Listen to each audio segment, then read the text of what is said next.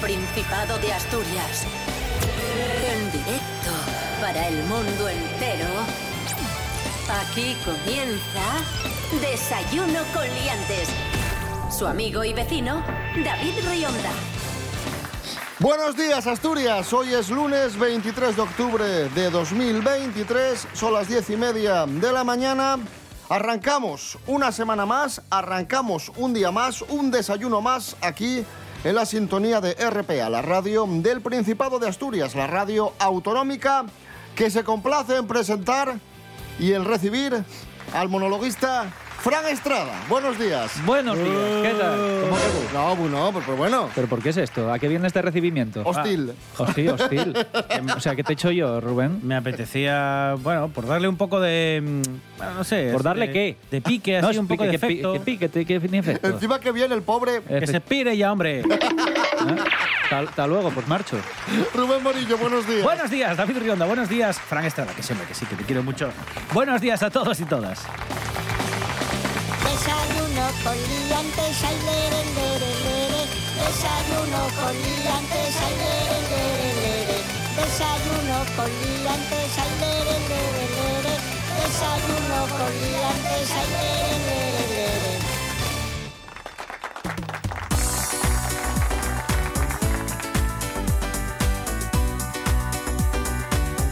Fran Estrada, que está con nosotros hoy, ¿tú dirías que tiene cara de Francisco? Tiene cara de. mm, ¿De qué tiene cara? Es que llevan 40 años llamándome Francisco. Y entonces, eso quieras, quieras que no, Te va modificando la cara. efectivamente, Sí. esto no es broma. Se me va quedando cara de Fran. Esto no es broma. Vamos a hablar de un estudio de, que ha hecho un equipo dirigido por investigadores de la Universidad Hebrea de Jerusalén. Se han encargado de examinar si el aspecto de una persona podría verse influido por su nombre de pila. Y el resultado es que parece ser que sí. ¡Como yo! Hicieron una prueba con varias personas ¿Sí? y les preguntaron ¿De qué tiene cara? eso, o les preguntaron, ¿qué nombre crees que tiene esta persona? A mí estuvieron llamándome Luis un año entero en el trabajo, en uno de los anteriores. ¿En serio? Ah, Sí, sí. Yo tenía una profesora que sabía que mi nombre empezaba por R y me llamaba Raúl. Nunca me llamó Rubén. Bueno, pues el resultado es que al mirar a la cara y considerar cuatro posibles nombres, el 40% de las veces acertaron, que es un porcentaje No bastante, es bastante alto, pero claro, si, bastante si- elevado. Si las opciones son Godofredo, Segismundo, Saturnino y Francisco, pues igual, ¿eh? Igual está condicionado. Pues sí. Conclusión, los expertos sugieren que esto podría deberse al llamado efecto Dorian Gray, citado en otras investigaciones sobre cómo factores internos como la personalidad pueden influir en nuestro aspecto facial. ¿Por qué se denomina así? Cabe recordar que Dorian Gray era el protagonista de una novela de Oscar Wilde cuyas acciones afectaban a su retrato. Bueno, y en Asturias, eh, ¿qué nombres son los más, no los más frecuentes, pero qué hay sobre todo en Asturias? Pelayos, En cuanto a nombres. Pues, eh, a ver. Enoles, Una cosa es los que más se pongan recientemente y otra cosa es los que más hay. Lucías. Los que más hay en Asturias, chicas, son Atención guionistas. María Carmen o María del Carmen, que hay 15.000 mujeres con este nombre en Asturias.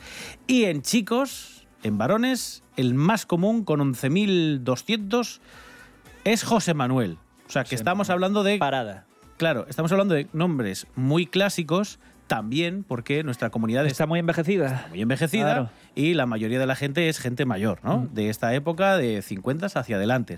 Entonces es normal que sean muy comunes María del Carmen y José Manuel. Pero después de María del Carmen, por ejemplo, en chicas tenemos a María, María Ángeles, todo variaciones, María Teresa, María Pilar, Ana María, María Luisa y aquí ya entramos en alguno un poco más moderno, Lucía, Isabel y Laura. ¿Vale? Esos tres últimos también son de los más comunes, pero son un poco más modernos que todas las Marías. Y en el caso de los chicos, después de José Manuel, le siguen Manuel Asecas, José Luis, José Antonio, David, Pablo, Daniel, Javier, José, José y Alejandro. ¿Francisco no está ahí metido? No hace falta que esté. Vaya. ¡Como yo! Y hablando de, de nombres de, de mascotas, esos son los nombres de, de personas más frecuentes en- o, o que más hay en Asturias. Pero si nos vamos a las mascotas, por ejemplo, nos encontramos con que en Asturias Pero que hay un INE de mascotas también. hay muchos perros que se llaman Tom, Toby, Luna. Toby, eh, Thor, Thor, Thor. Thor, Maya, Darko, Hanna, Ron, Lana y Aston. Luna no está ahí. Aston. Y los más frecuentes de perros en todo el país, efectivamente, está Luna, Kira, Lola, hay muchas perras que se llaman Lola, Nala, Coco, Thor, Bimba, Noah y Leo. Noah. No, Noah, Noah se llama mi prima. No, a mí me mola mucho ese nombre. Me parece muy bonito. Y tu gato, Mi gato se llama Oreo. Oreo, porque es como una galleta. Porque Oreo. es negro y blanco, sí. Y tiene la raya blanca ahí como... ¿Cómo se llama la perra de, de tu, de tu hermana? Oreo. Sí, ya lo sabes. Ah, Lola, ¿no? Era Lola, Lola. ¿no? No. Maruja, Maruja. Maruja. Maruja. Marujina, Marujina. Maruja. Por eso lo no, Maruja no, Marujina era. Maruja, Maruja. Maruja. Maruja. Lo que pasa es que toda la gente en la familia decía Maru, Maru, pero no, no, Maruja. Maruja y Maruja. Y ahora tiene dos gatinos que se llaman Juana y Lolo, creo. ¿eh? No, no, lo de Lolo no lo tengo muy seguro, pero No, los pero- gatinos Juana seguro. Pero lo de ir simplificando el nombre se lleva mucho, ¿eh? Pues al final no. Se Mira, quedó yo, Maruja, Maruja. yo tenía un gato que mi madre lo quería llamar, mira a ver cómo lo quería llamar, pinta en la nariz. ¿Cómo? Pinta en la nariz. Así lo quería llamar, pinta en la nariz. Se quedó en pinta. Se quedó en pin. Bueno, bueno, vamos a dejar de hablar de, de mascotas. Venga, que tenemos más cocinas que, que contaros. Con la resaca de los premios Princesa, muchos y muchas han recordado que se han cumplido ya 20 años de esa foto, de esa mítica foto del saludo entre don Felipe y doña Leticia, cuando todavía no se sabía que iban a ser marido y mujer. ¿Eh? Lo recordáis ese momento, ¿no? Esa mítica foto. Pues ya se han cumplido, ¿cómo pasa el tiempo? 20 años. Nos lo recuerda María Álvarez. Buenos días, María.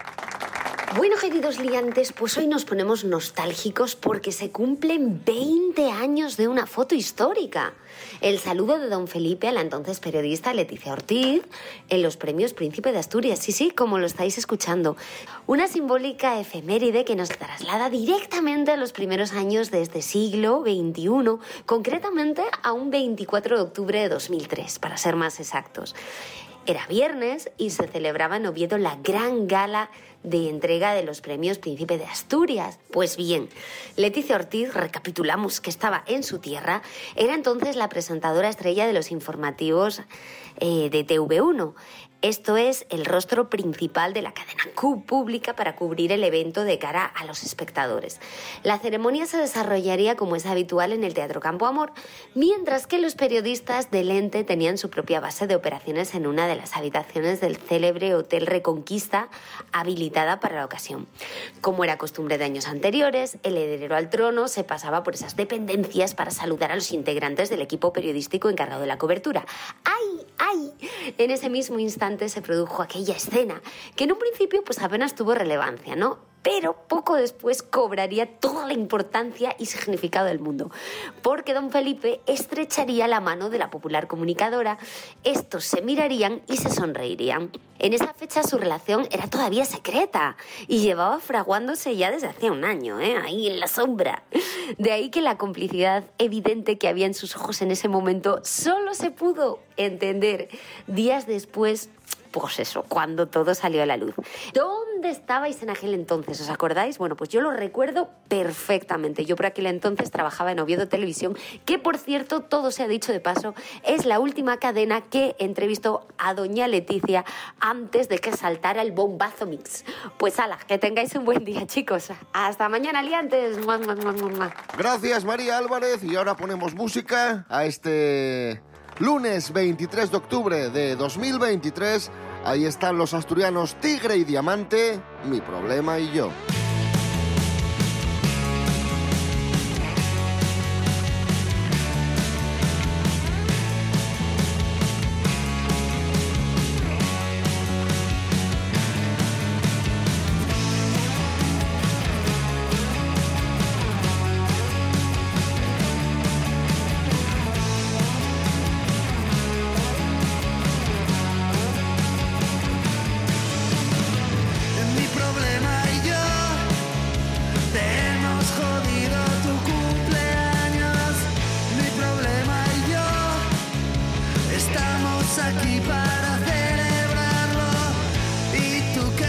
Canción sigue sonando aunque nadie ha encendido la radio. Creo que esto no está funcionando. Un día como hoy de 2001 se ponía a la venta el reproductor de audio iPod de la empresa Apple. ¿Te acuerdas? de- El iPod. ¿En qué año dices? ¿2000? 2001. 2001. Hace ya 22 años. Me acuerdo que ya había MP3, pero salió eso como si fuera la... La revolución. Sí, sí, la revolución, pero más o menos ya existía el asunto de la música en los dispositivos pequeñinos. Que no guardaba la música en MP3. El de Apple utilizaba Eso encima, M4A, sí, que era un era- formato propietario de, Sí, de Apple, sí, pa- sí, sí, sí. para que no fuera compatible. lo de siempre de Apple. Bueno, en fin. Aprovechando esta efeméride, eh, Rubén Morillo, vamos a hablar muy rápidamente de productos tecnológicos que a los que no les fue muy bien, que fracasaron. Yo, yo es que hay cosas que, de hecho, eh, en esta lista de la que os voy a hablar, de estos aparatos, cosas que en mi vida había escuchado. ¿Os suena una cosa que se llamaba Polaroid Polavisión? Bueno, pues la Polaroid Polavisión es un invento que sacó Polaroid en 1977, que era eh, imaginar que podríais hacer una fotografía Polaroid y que se aplicaba a imágenes en movimiento. Es como una película de cine, pero hecho con Polaroids, ¿vale? O sea, tú ibas haciendo la película y automáticamente se iba revelando para que la pudieras ver después en un proyecto. Anda. O sea, O sea, era directamente. Un cinexin así de fotos. Exacto, exacto. Pero a la vez que lo grababas no tenías que ir a revelarlo. O sea, se leía revelado y ese mismo cartucho lo podías poner en un reproductor de Polaroid. Y esto Evidentemente fracasó. esto fracasó porque era prácticamente llevar un laboratorio encima todo el día. Era una caja gigante y era, vamos, súper inviable. Eh, un año después salió el Laserdisc, que este se ha comentado en más de una ocasión, era una especie de disco compacto muy grande del tamaño de un vinilo, para que os hagáis una idea, y que tenía una calidad de imagen y de sonido muchísimo superior a la de las cintas VHS. Fue el pionero en añadir el contenido adicional a, a películas pero se produjeron muy poquitos, era bastante, pues eso, un poco manejable por lo grande que era, porque era muy costoso también, y los aparatos que lo reproducían, los aparatos de Laserdisc que leían, eran muy ruidosos, porque además tenían que llevar ventilación, y no había forma de que los pudieras usar además para grabar programas, como sí que pudimos hacer después con el DVD, que había DVDs grabadores que te permitían grabar como si fuera una cinta de vídeo.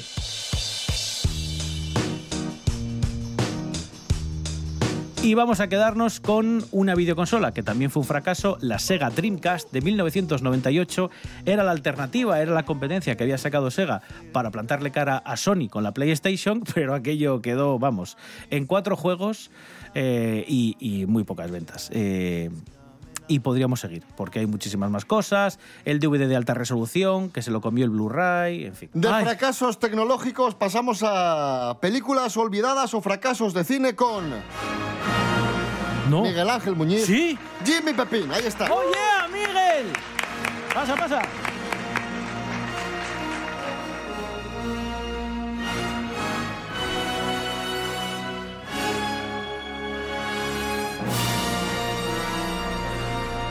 Día muy especial hoy en Celuloide Maltratado, la sección de cine olvidado de Miguel Ángel Muñiz, porque vamos a hablar de la película Night Rider 2000, El coche fantástico 2000, película olvidada de 1991 y ya sabéis que somos muy fans de la serie de los 80.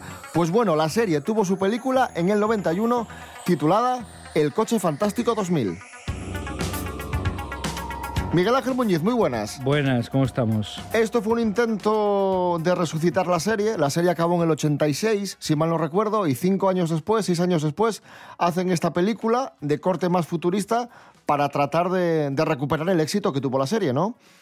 Sí, a ver, esto es parte de un revival que tienen las series de los 80 o que, o que terminan a mediados de los 80. Por ejemplo, el increíble Hulk, la del Bill Bisbee Ferrigno, también le pasó lo mismo. Y básicamente se, se hace un revival a través, en un caso, de hacer telefilms, varios telefilms que continúen la trama, o series.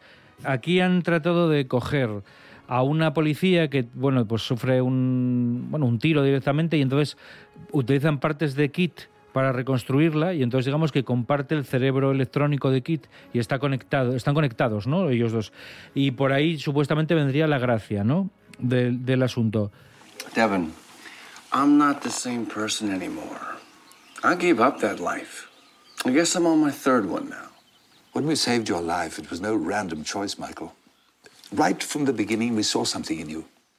Entonces, ¿qué pasa?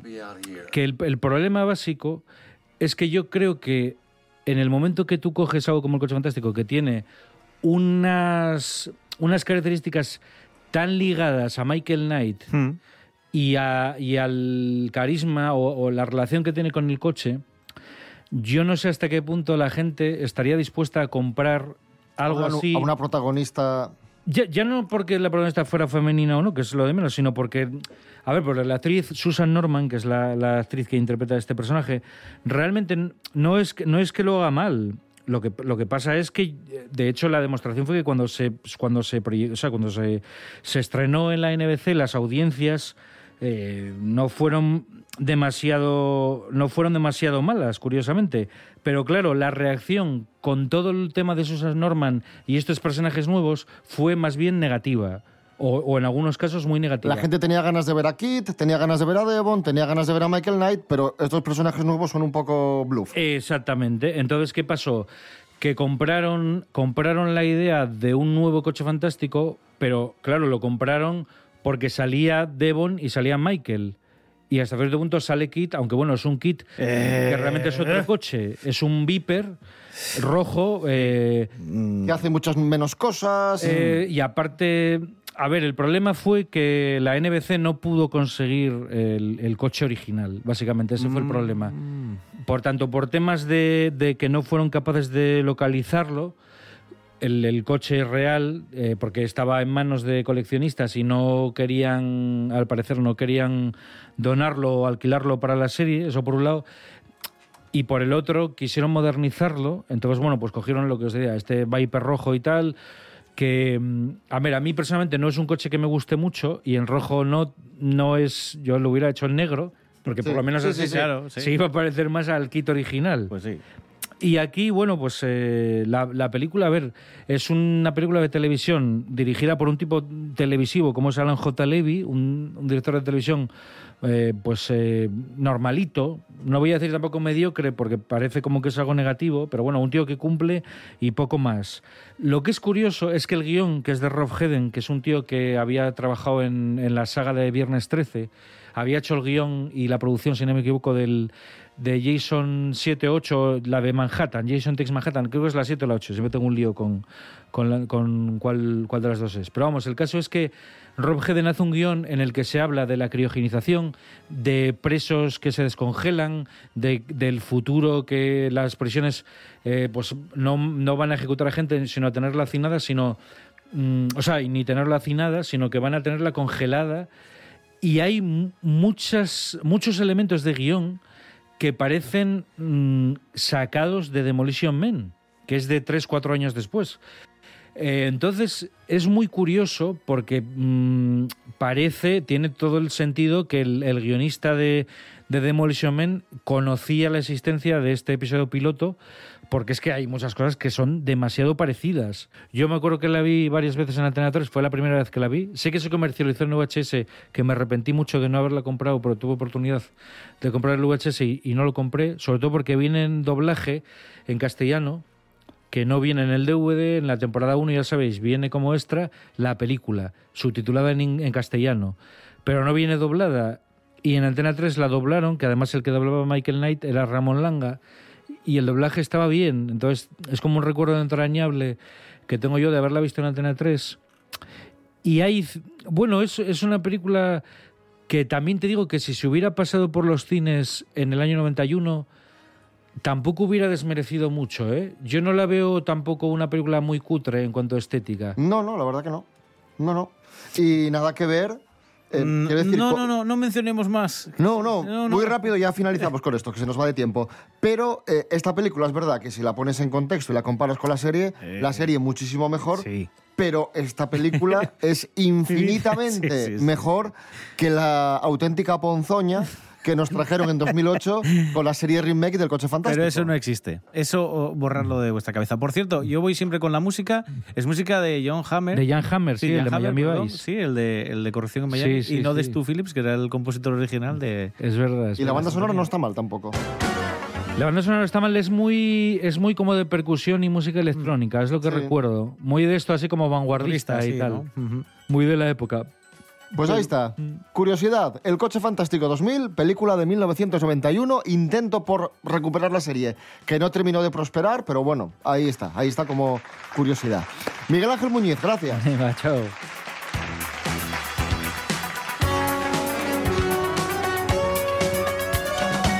Esto es Desayuno Coliantes en a la radio autonómica. Hoy es lunes 23 de octubre de 2023. Escuchamos a Tino Casal, Asturias.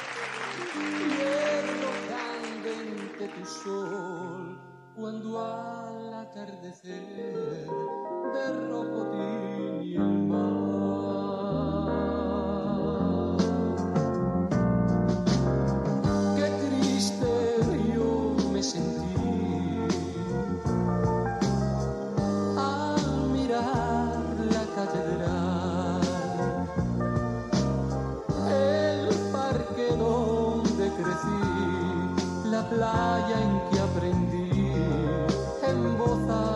alta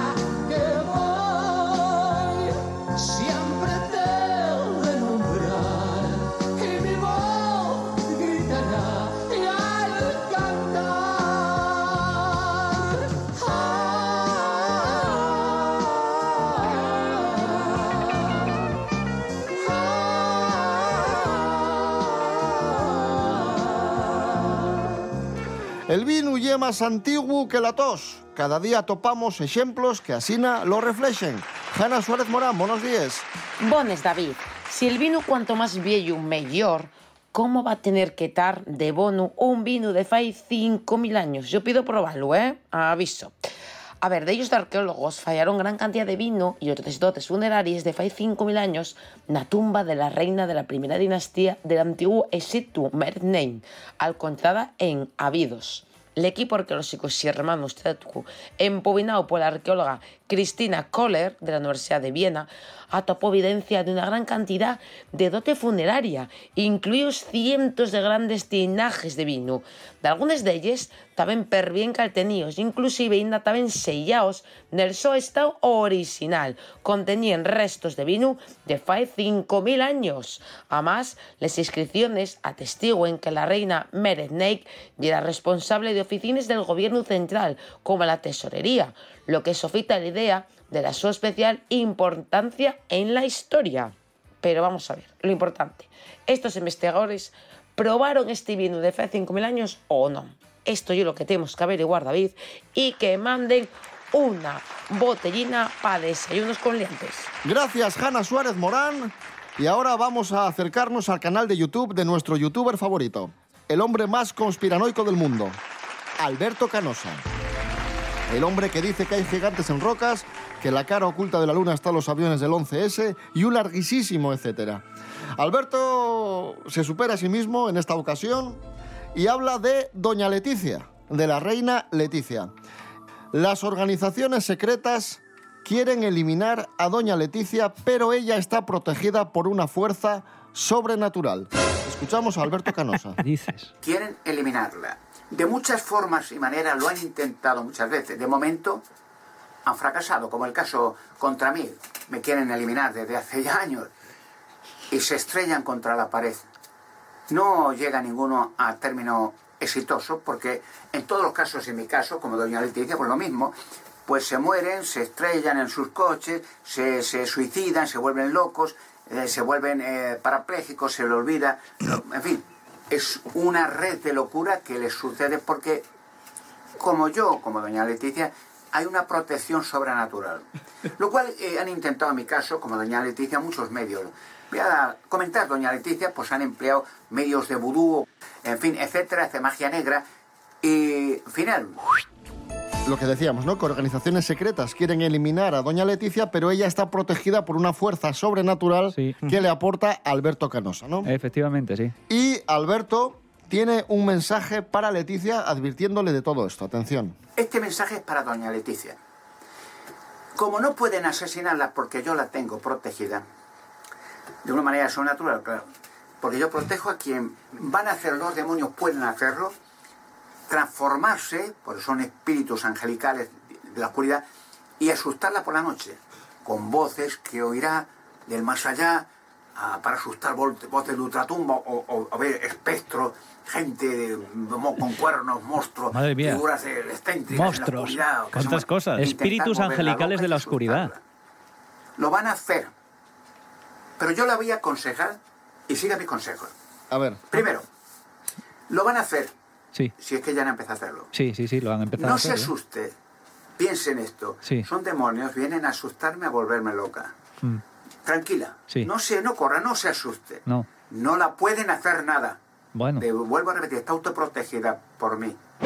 Quieren asustar a Doña Leticia por la noche, pero no le pueden hacer nada porque ella está protegida de forma sobrenatural por Alberto. Un aplauso para Alberto Canosa. El protector.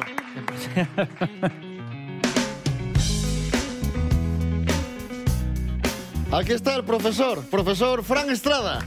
O Fran Estrada, profesor. Un aplauso para él. O Fran Estrada. Bienvenido, profesor. Profesor. ¿De qué hablamos hoy? Pues hoy traigo respuestas de niños en exámenes. Mm, qué bien. Reales. Creo, no sé, los encontré por ahí. Preguntan eh, a los niños, eh, son niños de, como de primaria, les preguntan, ¿por qué hay planetas en los que no hay vida? Y un niño responde, eh, en algunos se puede vivir y en otros no, porque lo principal es el agua. Hasta ahí bien. Bien, bien, bien. Bueno. Pero el chaval sigue. Matiza más, dice, en algunos planetas no hay comida, trabajo, vivienda, etcétera. Por eso no hay vida en esos planetas. Porque claro, no vas a ir. Si no hay trabajo, ¿para qué vas a ir? Entonces por eso no hay vida. Está muy bien argumentado. ¿No? si, no hay trabajo ni vivienda. Bueno, aquí tampoco hay, pero ¿para hay, vida. Sí, sí. Otra pregunta. Eh, le- un- también un problema para niños y hay un dibujito de una caja y como cuatro perros saliendo de la caja. Y la pregunta es, ¿cuántos perros salen de la caja? Y la niña, muy hábil también, responde, no he visto cuál ha salido de la caja y cuál no. Bueno, súper bien argumentado. Está bien, sí. Claro, es en plan, oye, si fueron estos cuatro, bien. Si igual había dos fuera ya y salieron otros dos, claro. Es que está muy bien, muy bien planteado el asunto. Y por último, que a mí es el que más me gusta, debieron, son unos niños que debieron de ir a hacer una visita a unas ruinas romanas y tal, y les debieron de hacer una explicación. Vale. Entonces, después de esa visita, les preguntan, ¿qué fue lo que más te llamó la atención de la civilización romana? Vale. Y una niña respondió, lo que más me llamó la atención de la civilización romana fue que antes las mujeres tenían esa, obedi- esa obediencia y ahora no tenemos límites, nadie nos manda. Ahí está. Fran Estrada, profesor, gracias. Un Nada, a aplauso. vosotros, a vosotros.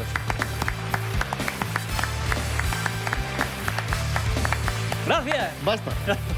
Nos vamos, amigos, amigas. Volvemos eh, mañana martes a las diez y media de la mañana, como siempre, aquí, en, aquí a RPA, la radio autonómica, a Desayuno con Liantes. Recordad que estamos en redes sociales, estamos en Facebook, estamos en Instagram, Desayuno con Liantes, y nos podéis escuchar en www.rtpa.es, radio a la carta. Rubén Morillo. David Rionda. Hasta mañana. Hasta mañana. Fran Estrada. Mm, ¿Qué? Gracias. Ah, pues me voy. Sí. Vale, venga, hasta luego.